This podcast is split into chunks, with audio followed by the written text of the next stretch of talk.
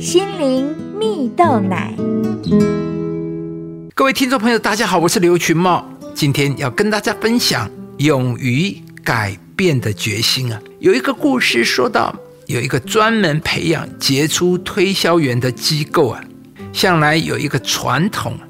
就是在每一届学员毕业时，他们都会设计一道能够展现推销员能力的实习题，让学生去完成。有一年呢，这个机构出了一个这样的题目，内容是请将一把小斧头推销给现任总统。当时许多学员认为这根本就不可能，总统怎么会需要这样的一把小斧头呢？于是啊。很多人就放弃了，甚至有学员认为这一道毕业实习题不会有人能够完成的。然而呢，当时有一位学员呢，虽然他推销的能力并不突出，但是呢，他没有找任何不能够完成的借口，反而是设计了许多配套的方案。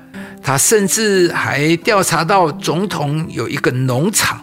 里面种植了许多的树啊，于是呢，他便给总统写了一封信。信的内容说啊，有一次我有幸参观您的农场，发现里面长着许多的树啊，但是有些树的枝叶已经枯萎了。我想啊，您一定需要一把小斧头，对这些树亲自进行修整。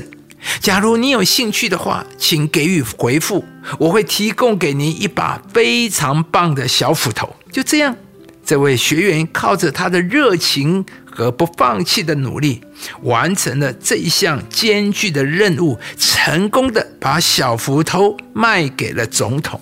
亲爱的朋友，当困难与挑战来临时，最重要的就是面对它，并且采取行动。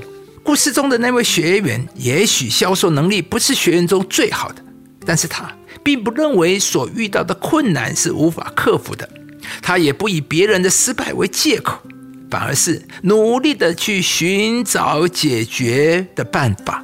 最后，他也顺利的完成了那一道毕业实习题。在圣经上有一个人名叫亚比斯。他求告上帝说：“甚愿你赐福于我，扩张我的境界，常与我同在，保佑我不遭患难，不受艰苦。”圣经说，上帝就应允他所祈求的，使他比其他的兄弟更加尊贵。这不是因为亚比斯比较聪明或者运气比较好，而是他比其他的弟兄。更知道来到上帝的面前，向上帝祈求，经历到上帝的祝福，并且他借着祷告，以行动来到上帝的面前。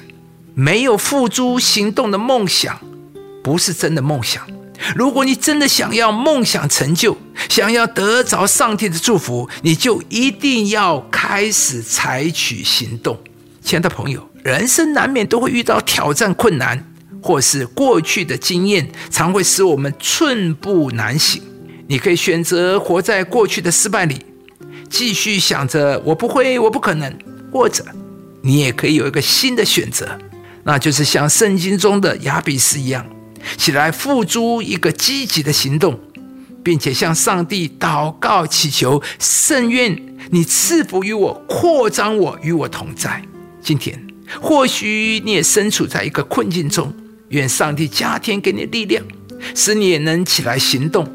当你开口向上帝寻求帮助时，上帝必会使你有能力改变现状，并且找到解决方法，带领你一步步朝向梦想前进。